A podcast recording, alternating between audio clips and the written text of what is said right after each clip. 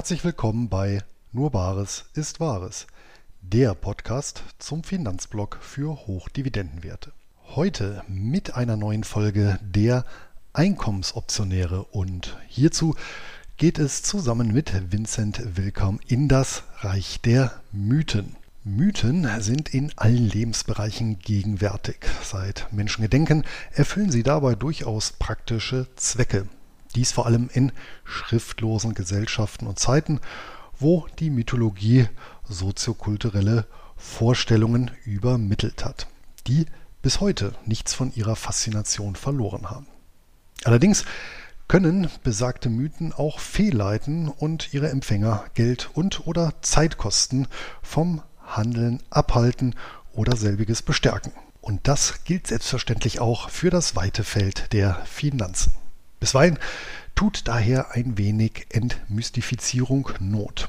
Um insbesondere den Terminmärkten hier ein Stück weit das Geheimnisvolle zu nehmen, haben wir in der aktuellen Folge unseres Formats die drei gängigsten Legenden zum Optionshandel aufgegriffen und im Detail auf ihren Wahrheitsgehalt abgeklopft. Wie zu erwarten, mit teils zwiespältigem Ergebnis. Und damit gebe ich auch schon ab an die 14. Folge der Einkommensoptionäre. Hallo und herzlich willkommen zu einer neuen Folge der Einkommensoptionäre. Heute spreche ich wieder mit meinem Kollegen Luis Pazos vom Blog Nur Bares ist Wahres.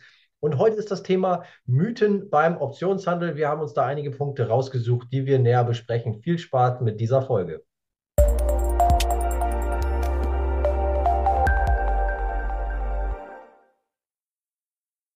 Ja, dann begrüße ich auch meinen Kollegen in diesem Format. Ähm, heute schon zu der 14. Ausgabe der Einkommensoptionäre. Hallo Luis, wie geht's dir? Junge, Junge, wie die Zeit vergeht, die 14. Folge. Ja, mir geht's gut. Äh, vielen Dank. Und was haben wir denn heute für ein spannendes Thema mit dabei? Wir sprechen heute über einige Mythen im Optionshandel. Ich denke, das gibt äh, einige Themen, die wir mal ein bisschen beleuchten können und da tiefer einsteigen können. Und dann, ähm, was würde dir denn einfallen als ja, erstes Phänomen, wo vielleicht äh, viele schon abgeschreckt sind, wenn sie Optionshandel hören oder sich überlegen, ob das was für sie selber wäre, womit man sich mal äh, näher beschäftigen könnte? Ähm, was ist da, was dir als erstes in den Sinn kommt? Hm. Das ist ja nicht nur das, was mir in den Sinn kommt, sondern offensichtlich vielen, weil ich meine, der Aufhänger für diese Folge war ja auch ganz klar, ne, im Zusammenhang auch mit dem Kongress haben wir ja wahrscheinlich alle auch viele Rückmeldungen bekommen, allgemein zum Thema Optionshandel. Und ich bekomme ja auch immer wieder Mails und Nachrichten äh, zu diesem Thema mit äh, Grundsatzfragen und auch entsprechenden Bedenken. Und ganz klar an Nummer eins ähm, ist immer die Frage, ist der Optionshandel nicht sehr riskant? Ich weiß nicht, wie das bei dir ist, aber ich vermute mal fast sehr ähnlich. Ja, auf jeden Fall. Das ist, ähm, denke ich, auch das, was einem am, am ehesten als Reaktion entgegenschlägt. Oh Gott, oh Gott, das ist ja Teufelszeug, das ist ja so riskant. Das ist nichts für mich. Das hört man halt wirklich immer wieder äh, von Leuten, wenn man einfach, ähm, wenn die mitbekommen, dass man selber Optionen handelt oder so. Ja, dann ist das eine sehr, sehr häufige Reaktion. Das stimmt. Und da sind wir halt mittendrin beim Mythos Nummer eins. Der Optionshandel ist sehr riskant. Vincent, was würdest du denn sagen? Ist er riskant? Ist er nicht riskant? Oder wie differenzieren wir das Thema am Ende? Ja, ich würde sagen, diese Aussage ist nur teilweise richtig, weil der Optionshandel kann natürlich sehr riskant sein, riskant sein wenn man ähm, riskante Strategien anwendet oder nicht genau weiß, was man da eigentlich macht. Ne?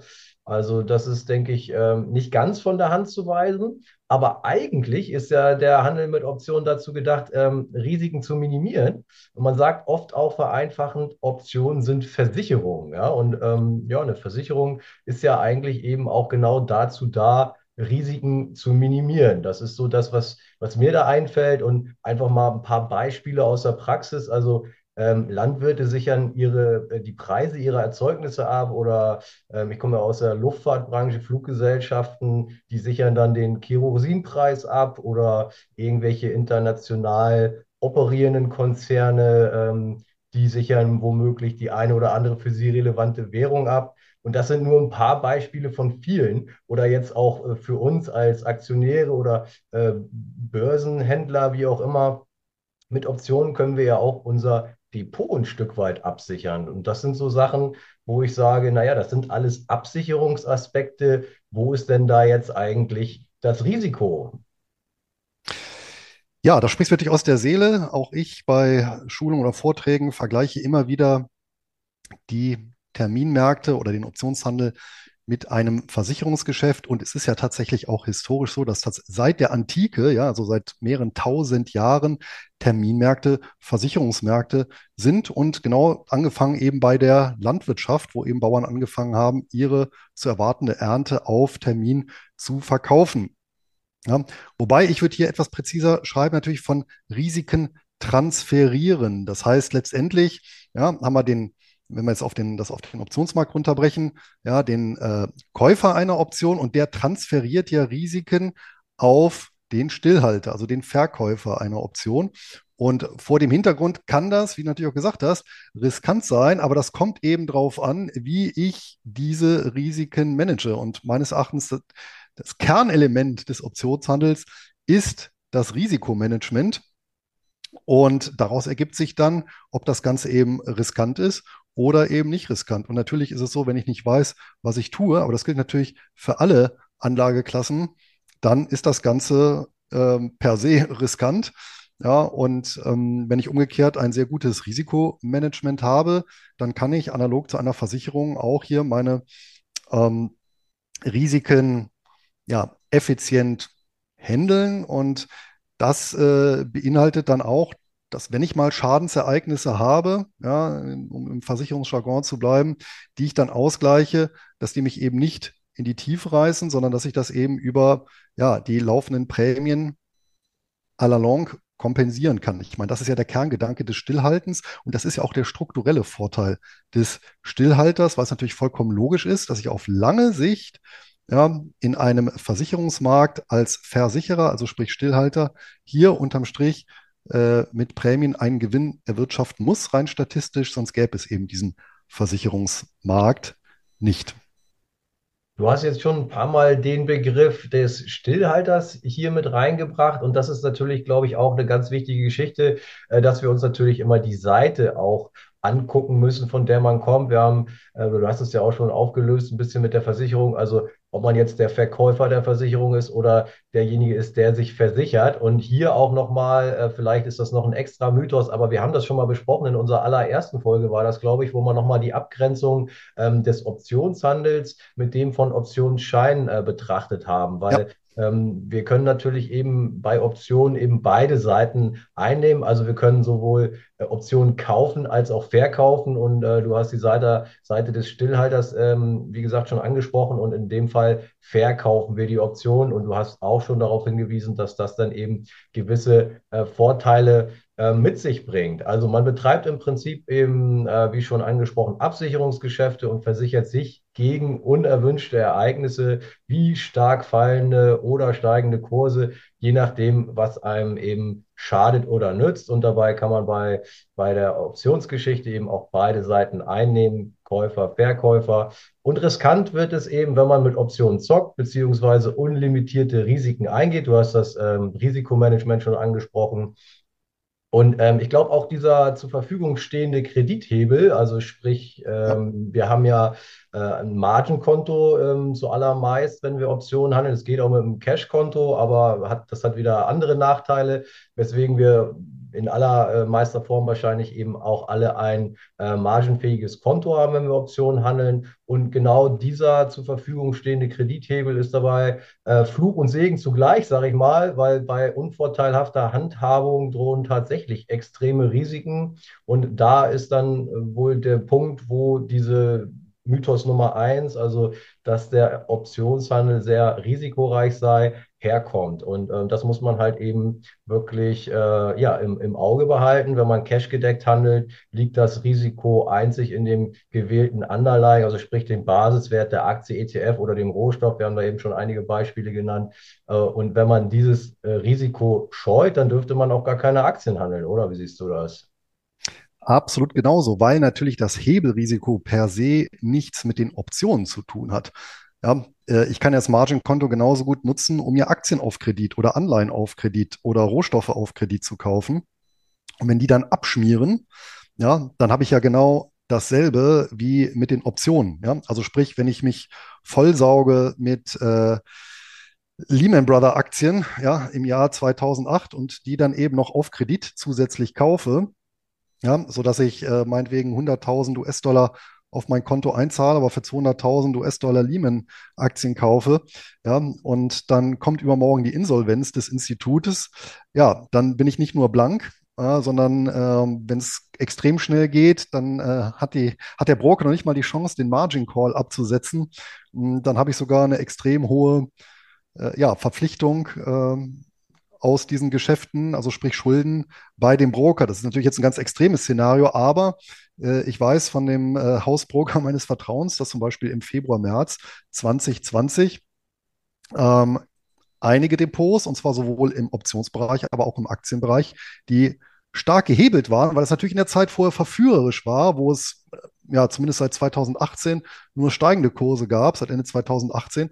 Ja, und ähm, was kann da schon großartig schiefgehen? Ja, genau. Und dann kommt nicht so ein schwarzer Schwan um die Ecke und sowohl äh, Aktien als auch Optionsdepots äh, sind dann tatsächlich auf Null gegangen, ja, ähm, die eben stark gehebelt waren. Aber das ist eben kein optionsspezifisches Risiko, wie bei Aktien auch. Es ist ein Unterschied, ob ich Blue Chips gedeckt kaufe oder eben Penny Stocks auf Kredit. Ja, ich würde sagen, damit haben wir eigentlich den ersten Punkt, den ersten Mythos im Optionshandel, Risiko, äh, haben wir besprochen. Ähm, gehen wir mal weiter zum zweiten Punkt oder hast du noch irgendwas hinzuzufügen zu diesem ersten Mythos? Ähm, vielleicht noch eine kleine Ergänzung, die mir gerade eingefallen ist. Ich habe natürlich bei den Optionen, genau wie bei den Aktien, natürlich immer auch die Möglichkeit, meine einzelnen Positionen abzusichern. Das darf man natürlich ja auch nicht vergessen. Ja, und das fällt natürlich ins Risikomanagement. Ja, ich kann eben, ja, statt eines Puts eben eines Spreads oder ich kann mit Stoppkursen arbeiten, genauso wie eben bei Aktien auch. Das heißt, äh, hier besteht natürlich auch immer die Möglichkeit, Verluste zu begrenzen. Aber das noch als kleine Ergänzung. Ja, vielen Dank. Ein zweiter Mythos im Optionshandel ist, ähm, wir haben das genannt, ähm, Optionshandel ist sowas wie Geheimwissen. Ähm, was meinst du, woher kommt, kommt diese Aussage oder wie ist dieser Mythos entstanden? Ja, das finde ich schon sehr faszinierend, gerade weil letztendlich die Terminmärkte so uralt sind, ja, und älter als die Aktienmärkte und vermutlich somit die ältesten Finanzoperationen überhaupt. Also eigentlich was ganz ja, in Anführungsstrichen natürliches und, und tradiertes. Mm, ich denke allerdings durch ähm, oder ja, schwerpunktmäßig durch die Fachterminologie, ja, ähm, umweht den, das Ganze ja dann letztendlich ja so ein, so so so ein mystifizierter Nebel, ja, der, ähm, wo man sich dann muss man ja auch fairerweise sagen, als jemand, der da noch keine Berührungspunkte hatte, der sich dann nicht eingelesen hat, ja, natürlich auch so gut wie nichts versteht. Ja? Wenn es dann plötzlich geht um Underlyings, ja, und den WIX und äh, Terminstrukturkurven und Iron Condor und so. Also, das sind natürlich alles ähm, äh, äh, ja, Wörter oder es ist natürlich alles eine Fachterminologie, analog zu anderen Bereichen. Da fällt mir so spontan die Medizin ein, ja, wenn so ein Mediziner redet, hört sich manchmal ähnlich an, finde ich. Ja, und dann versteht man eben nicht viel, ja, oder halt eben gar nichts. Und äh, dann kommt natürlich so ein bisschen der Eindruck auf, naja, wenn ich schon nichts verstehe, obwohl ich halbwegs intelligent bin, dann ist das Ganze eventuell, ja, doch eine Materie, die schwierig zu erlernen ist und die eben ja ein Stück weit eben so eine Geheimwissenschaft ist und wo ich irgendjemand brauche, äh, der mich eben in diese Geheimwissenschaft dann auch einführt. Also ich vermute mal, das kommt so ein bisschen eben auch aus der Richtung. Zweiter Faktor ist natürlich Derivate, ja, also abgeleitete äh, äh, Anlagen, ja, abgeleitet von Aktien. Ich meine, wir sind nun mal hier in Deutschland gerade auch äh, nun nicht gerade aktienaffin und wenn ich da noch was Abgeleitetes davon habe, also Optionen, dann bin ich ja noch weiter weg. Ähm, von daher, es gibt natürlich auch einen großen Kreis, für die ist ja Aktien schon ja irgendwo von, von Mysterium bis Teufelszeug und dann sind es natürlich Optionen und Terminmärkte erst recht. Dritter Punkt in dem Zusammenhang wäre natürlich auch, dass das in der Presse hm, natürlich auch immer so ein Stück weit mystifiziert wird. Ich weiß nicht, ob du dich erinnerst noch vor ein paar Jahren, wo dann gesagt wurde, naja, die, allein die Deutsche Bank hat ja in den Büchern äh, mehrere Billionen äh, Euro an, an Terminmarktäquivalenten, ja, äh, äh an Futures äh, und Optionen drinstehen. Und das ist ja mehr als das Weltsozialprodukt ja, oder mehrfaches des Weltsozialproduktes. Und das trägt natürlich dann auch dazu bei, dass das, das ist ja etwas, was man sich so absolut nicht vorstellen kann. Und das trägt dann sicherlich auch zur Mystifizierung bei. Ja, auf jeden Fall. Also mir waren auch gleich diese Fachbegriffe eingefallen, die da ähm, Ursache äh, für dieses ähm, Mysterium sein können. Ja, du hast schon ein paar genannt. Ich kann das gerne noch ergänzen, die Liste. Unbalanced Butterflies, Jade, Jade Lizard, Spread, Strangles, Put, Call, Long, Short. Also selbst wenn man schon einigermaßen, wie du gesagt hast, intelligent äh, sich selber einschätzt oder eben auch schon einigermaßen ähm, Börsenerfahrung hat, sind das durchaus Begriffe, ähm, die man wahrscheinlich vorher noch nie gehört hat, wenn man sich noch nicht mit dem Optionshandel beschäftigt hat. Ja, also tatsächlich auch diese Fachbegriffe. Ähm, dann was eben auch jetzt als Wörter schon genannt wurde, also zum Beispiel diese Butterflies und so weiter, das sind ja teilweise auch sehr komplexe Strategien, ähm, aber darüber machen wir, glaube ich, nochmal eine eigene Folge. Ja, das wollen wir jetzt nicht zu sehr vertiefen, aber diese komplexen Strategien, die man da handeln könnte, hm, da steckt vielleicht äh, schon ein bisschen mehr dahinter und vielleicht hat das auch ähm, ist das auch eine Ursache für ja, dieses sogenannte Geheimwissen. Ähm, was ich aber ähm, gar nicht äh, so abwegig finde, ähm, die TWS. Ja? Wenn wir unsere Handelsoberfläche, also die TWS, das steht für Trader Workstation, wird zur Verfügung gestellt von dem größten ähm, Optionsbroker und eben den angeschlossenen Brokern wie den Resellern und so weiter.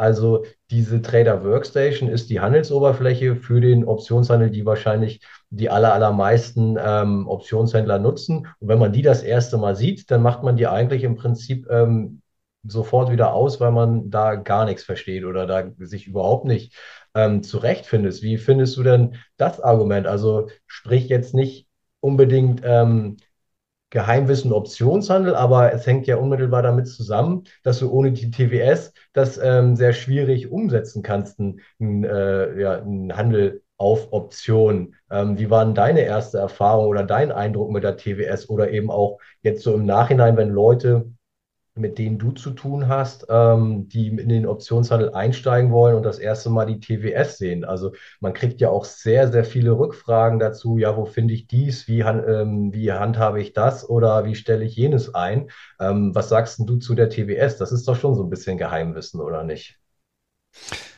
Das ist in der Tat, die TWS ist ein Mysterium, in Teilen für mich auch noch bis heute, aber das ist natürlich so ein bisschen wie ein modernes ähm, Smartphone, ja, letztendlich nutzen wir irgendwie 10% der Funktionen und den Rest eben nicht. Und ich finde, auf diese 10% sollte man sich dann konzentrieren. Und man muss ja auch nicht alles verstehen. Ja. Ich verstehe auch nicht, ja, wie ein Verbrennungsmotor im Detail funktioniert, aber mit dem Autofahren kann ich trotzdem. Aber du hast natürlich recht.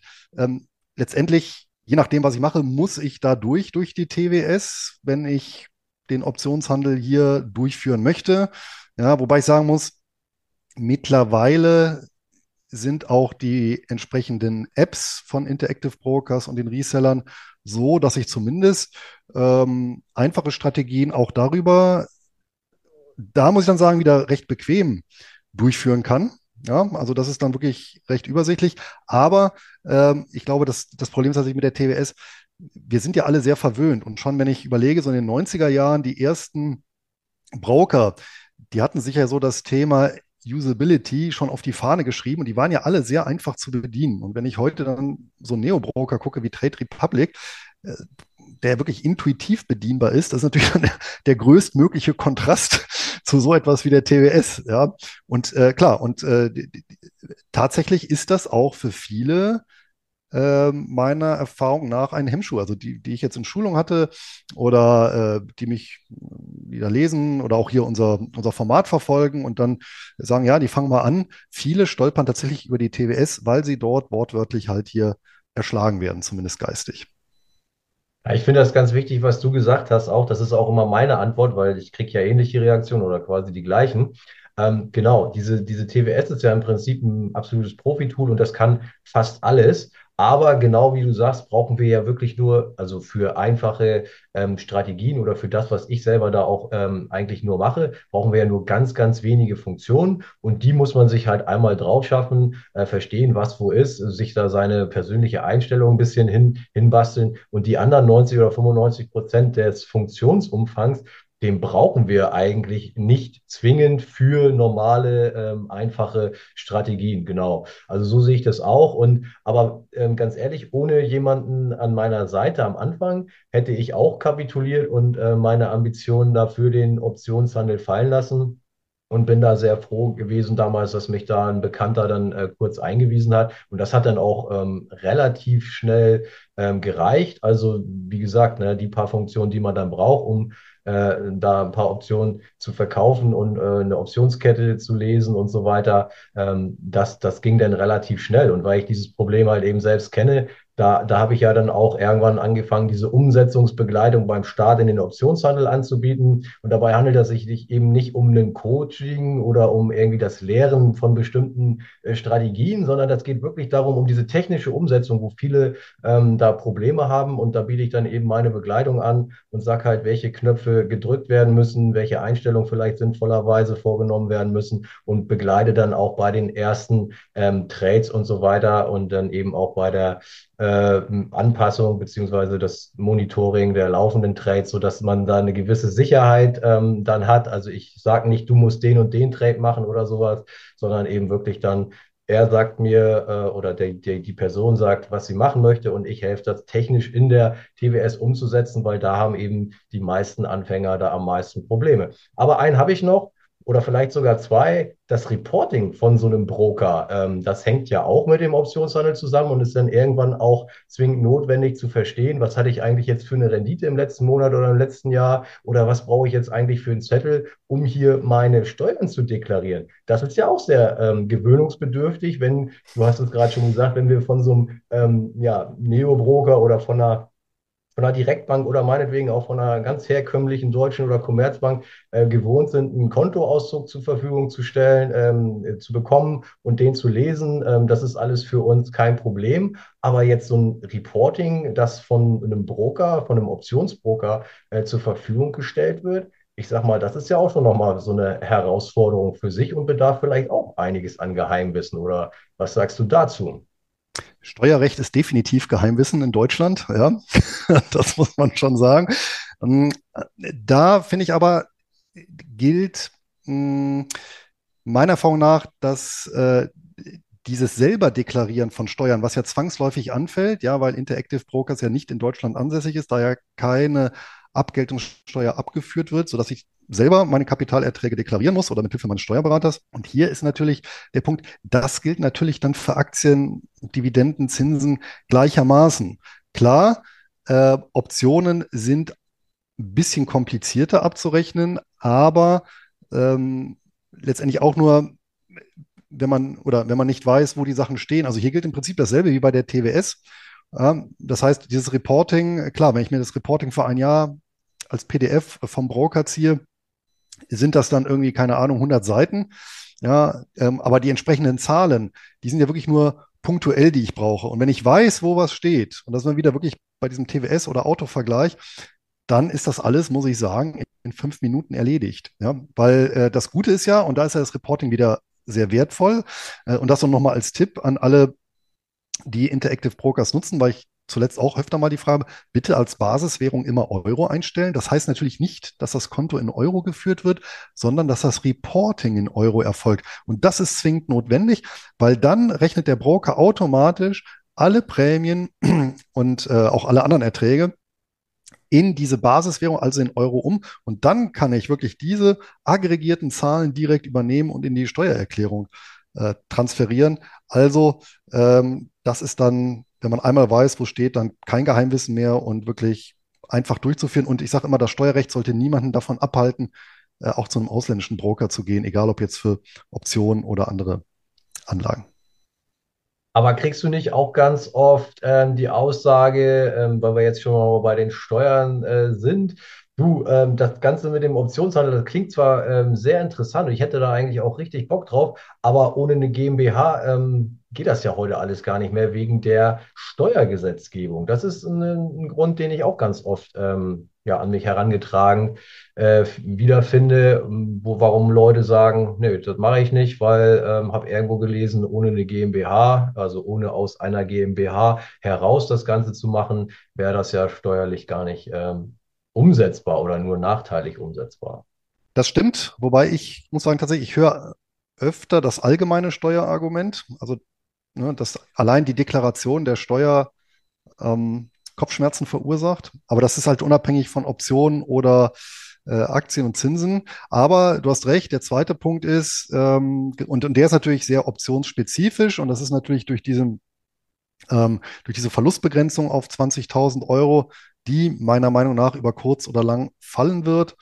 Und mh, das hat dafür gesorgt, dadurch, dass das ja häufig verkürzt dargestellt wird und nicht richtig in den Kontext äh, angepasst wird, äh, dass bei einigen die Meinung vorherrscht, das stimmt, äh, ohne eine GmbH mh, kann ich nicht steuereffizient Optionen handeln und auf eine GmbH habe ich eben keine Lust, was ich ja auch nachvollziehen kann. Ja, das ist ja auch mit, mit, mit Kosten verbunden.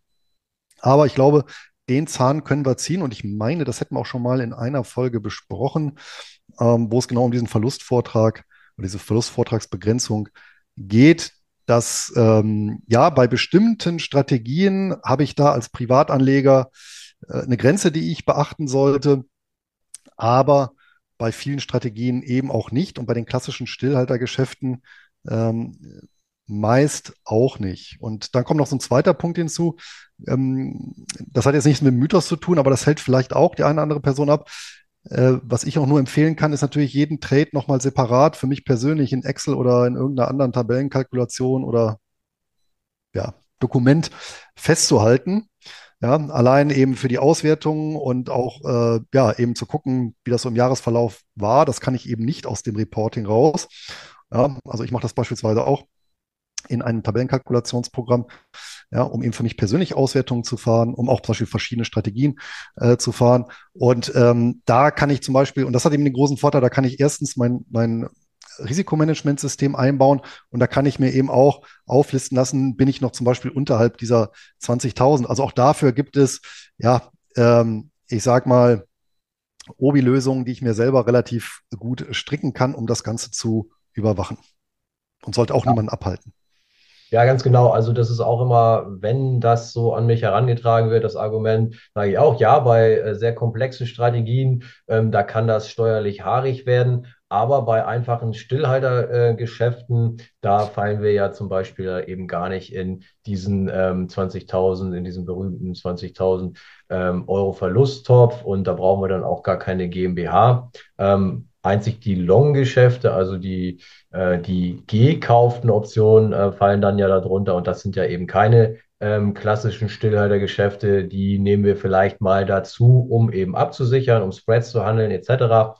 Aber das würde jetzt auch zu weit führen. Auf jeden Fall sei gesagt, ähm, man braucht nicht zwingend eine GmbH, um hier ähm, steuerlich ähm, einfach Optionen zu handeln. Ich denke, das soll an der Stelle mal reichen. Und das Thema GmbH, ich glaube, das ist auch nochmal eine extra Folge wert. Ja, also ähm, vermögensverwaltende äh, GmbH für den Optionshandel oder allgemein, sinnvoll oder nicht. Ähm, das finde ich auch nochmal eine, eine Folge wert. Da können wir gerne auch nochmal drüber sprechen. Aber da ja. sind wir, glaube ich, mit dem zweiten Mythos, den wir heute besprochen haben, hier auch durch. Und wenn ich auf die Uhr gucke, haben wir auch schon irgendwie, glaube ich, 20, 25 Minuten geplaudert und können gerne ähm, die nächsten Mythen, die wir noch auf dem Zettel haben, in eine weitere Folge packen. Oder was meinst du? Ach, einer geht noch, oder? Einer geht noch. Gut, ja. dann äh, hau mal raus. Was hättest du noch als Mythos Nummer ja. drei? Mythos Nummer drei. Um den Optionshandel durchführen zu können, benötige ich eine teure Ausbildung. Oh ja, das ist ähm, tatsächlich, man bekommt ja fast schon das Gefühl, das wäre Standard oder das wäre ein Muss ähm, bei einschlägigen Angeboten, äh, die mir da auch immer mal wieder entweder zufällig über den Weg laufen oder wo ich eben auch drauf angesprochen werde von, von Lesern, Zuschauern etc. Mensch, ja, äh, da gibt es ja so viele Angebote, äh, das und das und äh, viele davon kosten mehrere tausend Euro, ja, für, das kann ganz unterschiedlich sein, entweder eine Jahresmitgliedschaft oder irgendwie ein ähm, komprimierter Kurs, äh, werde zum Star-Optionshändler in einer Woche. Das kann, äh, gibt da ganz unterschiedliche Ausgestaltungen, aber ganz, ganz oft ähm, sind das mehrere tausend Euro, die da aufgerufen werden. Was hältst du denn von solchen Angeboten? Oder wir wollen das gar nicht unbedingt bewerten, aber ist es denn nötig, um auf diesen Mythos zurückzukommen? Ist es denn nötig, eine solch teure Ausbildung zu machen aus deiner Sicht, um mit dem Optionshandel zu starten? Dafür definitiv nicht. Also ich selber habe das ganze Segment so ein bisschen für mich unterteilt in äh, Zehner, Hunderter und Tausender äh, Ausbildungen. Ja, so im Zehnerbereich, da sind wir ganz klassisch äh, in der Literatur. Ja, und bevor ich teurere Maßnahmen in Angriff nehmen würde, würde ich mir immer äh, erstmal Grundlagenwissen tatsächlich über die Literatur aneignen, weil äh, es gibt viele sehr gute Bücher dazu und wie gesagt, für, für einen kleinen Preis. Ja, und ähm, ich sag mal, die ganze, das Grundlagenwissen, ja, des Optionshandels, das ist etwas, was ich mir dann tatsächlich anlesen kann. Alles weiterführende, ja, wo es dann wirklich um, um Strategie geht, das sind dann da teilweise Themen, die bekomme ich eben nicht über die Literatur. Das geht über Kurse, über Coachings. Ja, aber da muss ich natürlich so ein bisschen differenzieren. Da sind wir eben im Hunderter- oder Tausender-Bereich.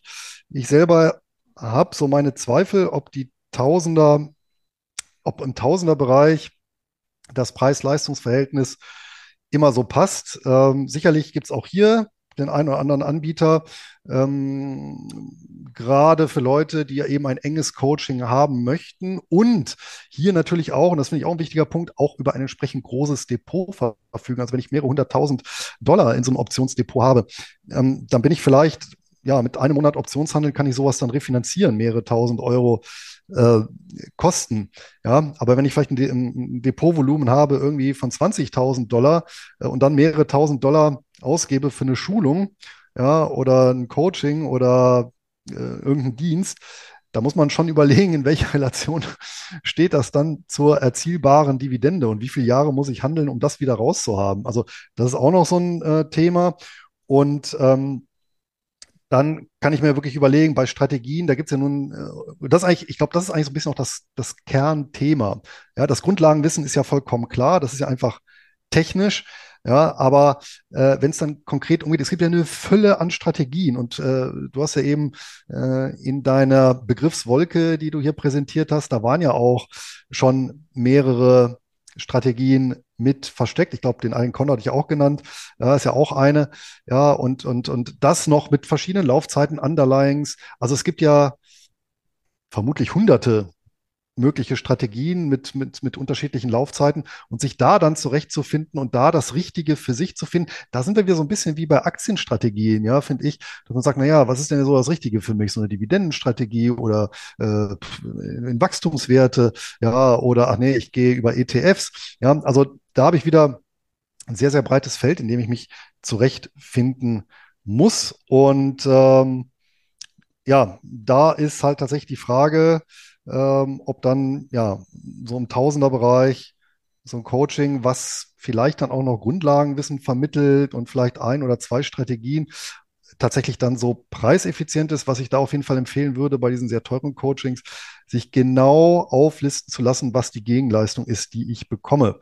Weil ich habe hier natürlich auch Rückmeldungen aus ähm, von meinen Lesern, Hörern, Zuschauern, die auch schon solche Veranstaltungen oder Coachings besucht haben und dann gesagt haben, naja, ähm, da wurde das und das gelehrt und wo ich dann sage, naja, das ist aber eine Standardstrategie, die ich, ja, wenn ich ein bisschen suche, umsonst auf YouTube gezeigt bekomme oder mir irgendwo anlesen kann.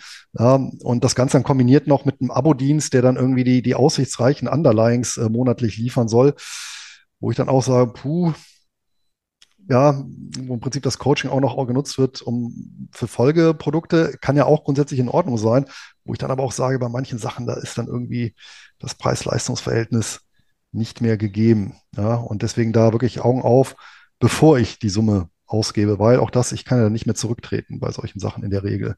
Und das Geld ist dann weg. Und wie gesagt, auch hier vom Kleinen zum Großen. Das heißt, meiner Meinung nach Grundlagenwissen anderweitig erstmal aufbauen, und dann kann man immer noch überlegen. Und das Ganze bitte dann auch in Relation zur Depotgröße. Ja, da bleibt mir eigentlich gar nicht allzu viel zu hinzuzufügen. Sehe ich eigentlich ganz genauso, dass der Grenznutzen da nach oben hin sicherlich in den meisten Fällen stark abnimmt. Also ähm, mir fehlt noch die Nuller-Kategorie. Wir bieten ja auch äh, kostenlosen Content an, unter anderem in diesem Format, wo man sicherlich auch schon mal ein kleines Gefühl bekommt, ähm, was der Optionshandel ist oder wie das eine oder andere funktioniert. Ähm, wir haben äh, Blogartikel und andere Formate auch noch, äh, die hinzuzuziehen ähm, wären, wenn man sich dafür interessiert. Und nicht nur wir, sondern viele, viele andere äh, Content-Creator machen da ja ähm, kostenlosen Content, in welcher Form auch immer. Ähm, das wäre dann sogar diese ähm, unterhalb deiner äh, Zehner-Kategorie noch die Nuller-Kategorie, wo man einfach nur erstmal Zeit investieren muss. Ähm, natürlich ist das manchmal äh, ein bisschen ähm, aufwendig, da jetzt die richtigen Inhalte für sich rauszufiltern, aber hm, ja, man, da hat auch jeder andere Geschmäcker und das geht eigentlich in der Regel dann auch relativ schnell. Und da kann man, finde ich, erstmal schon mal so äh, ein Grundgefühl dafür kriegen, ob das was für einen ist. Und dann, ja, Bücher, wie du gerade gesagt hast, das macht alles Sinn. Oder auch ähm, ja, die eine oder andere Hilfestellung zu nutzen für einen schmalen Taler, dass man äh, da mal eine Abkürzung nimmt. Oder eben, was ich gesagt habe, äh, dieses Monster TWS mal ein bisschen ähm, gebändigt bekommt. Oder eben äh, speziell dann da reingeht, wo man da einen Bedarf hat. Aber diese ganz teuren Sachen, da kriege ich auch immer ein bisschen ähm, ein komisches Gefühl, wenn ich die Preise da lese. Und auch ich habe da übrigens ähm, ähm, Rückmeldungen auch von, von, von meinen äh, Leuten hier oder von meinen Lesern äh, bekommen zu solchartigen äh, teuren Geschichten, wo dann auch Enttäuschung herrschte. Und ja, weißt du, Vincent, ich habe da ja so und so viel tausend Euro ausgegeben und diese Ausbildung gemacht und ich habe noch nicht eine einzige Options, äh, Option gehandelt, ja.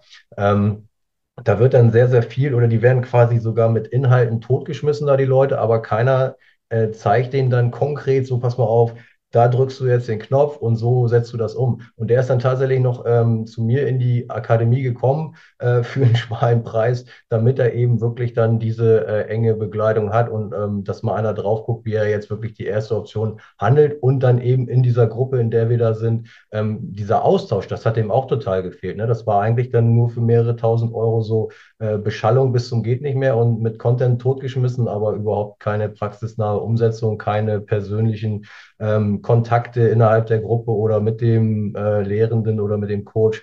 Ja, und so kann das auch natürlich völlig unterschiedlich sein, ähm, was da angeboten wird. Wir wollen auch nicht alles über einen Kamm scheren, hast du auch schon gesagt. Es sind bestimmt hier und da punktuell auch ähm, Sachen dabei, die Sinn machen, aber da dann auch wirklich immer drauf gucken, wie du auch schon gesagt hast, was brauche ich jetzt wirklich, was ist der Gegenwert, lohnt sich das für meine Depotgröße und so weiter. Ich glaube, damit haben wir auch dieses Mythos, brauchst du eine teure Ausbildung für den Start in den Optionshandel, ähm, ja, ein bisschen besprochen. Äh, wir haben noch einige mehr auf dem Zettel, hatte ich ja schon gesagt, aber ich würde sagen, das packen wir dann in einen zweiten Teil ähm, zum Thema Mythen beim Optionshandel, oder Luis? Auf jeden Fall, das war ja jetzt, glaube ich, auch eine Menge Stoff. Und zur TWS ist mir auch noch eingefallen, da bieten ja die äh, Broker selber auch Schulungen regelmäßig an. Ja. Und ähm, das ist überhaupt so ein guter Tipp, wenn ich irgendwo so einen Punkt sehe, auf der kostenpflichtig ist, dann kann ich ja auch immer mal gucken, ähm, zumindest dann eine Ahnung davon zu bekommen, worum es da geht, indem ich nach kostenfreien Inhalten schaue und dann eben gucke, ist das überhaupt kompatibel zu dem, was ich an Vorstellungen habe. Ja, wenn ich das zusammenfasse, also Mythos Nummer eins, Optionshandel ist sehr riskant. Da hatten wir gesagt, ja, das kann sein, kann auch nicht sein, das kommt auf meine Ausrichtung an. Mythos Nummer zwei, Optionshandel ist eine Geheimwissenschaft. Da sagen wir beide definitiv nein, das ist nicht so. Und Mythos Nummer drei, für den Optionshandel benötige ich eine teure Ausbildung. Das ist ebenfalls unserer Meinung nach definitiv nicht so, wenn ich das jetzt mal so zusammenfasse, richtig?